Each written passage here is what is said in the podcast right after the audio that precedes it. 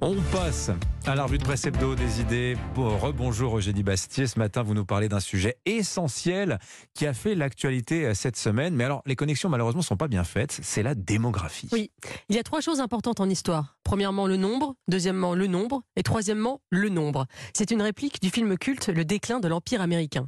Alors, avoir les chiffres de la natalité en France, 723 000 naissances en 2022, point le plus bas depuis 1946, on se dit que notre histoire ne va peut-être pas dans le bon sens. Pourtant, la natalité est l'impensé des politiques publiques. Regardez les, deux prochaines grandes réformes de notre pays, les retraites et l'immigration. Hmm. La démographie y est centrale. On veut à tout prix sauver le système de retraite par répartition, sans jamais dire que celui-ci repose sur une natalité forte. On se résigne à l'immigration sans jamais dire que c'est parce que nous sommes un pays vieillissant. Alors on entend même de plus en plus de discours appelant Eugénie à ne plus faire d'enfants, je cite, pour sauver la planète. Hein. Oui, no kids, child free, éco-anxieux, quand les influenceurs ne veulent plus faire d'enfants.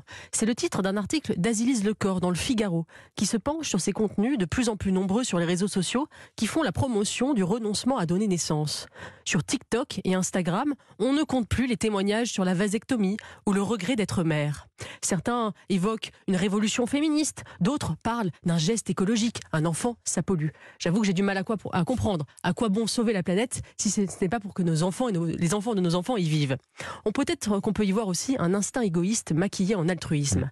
Le fait est que ce discours porte de plus en plus dans la jeunesse. D'après un sondage mené par des chercheurs britanniques sur 10 000 jeunes de 16 à 25 ans issus de 10 pays occidentaux, 39% se disent réticents à avoir des enfants. 4 sur 10, c'est énorme. Est-ce que ce n'est pas le climat économique euh, anxiogène aussi, euh, Eugénie, qui pousse à, avoir peu ou voire pas du tout d'enfants? Alors évidemment, hein, les logements hors de prix, le manque d'infrastructures, l'inflation, tout ça n'aide pas, c'est certain. Mais enfin, si la fécondité était seulement liée à l'économie, les pays pauvres ne feraient pas d'enfants. Or, c'est bien l'inverse qui se produit. Comme le note euh, Laurent Chalard dans Atlantico, à partir du moment où la maternité est d'abord perçue comme une contrainte économique, mécaniquement, elle s'adapte à ces contraintes économiques. Autrement dit, c'est une question de mentalité hmm. plus qu'une situation objective. Il y a quelque chose, je crois, de plus profond dans la fatigue démographique.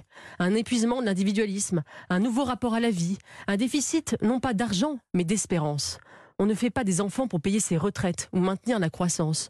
On fait des enfants par amour, parce qu'on veut transmettre un héritage, qu'on pense que le monde ne se termine pas avec nous et qu'on croit en l'avenir. C'est pourquoi l'hiver démographique ne prépare pas qu'un affaiblissement économique c'est beaucoup plus grave. C'est peut-être un déclin de civilisation.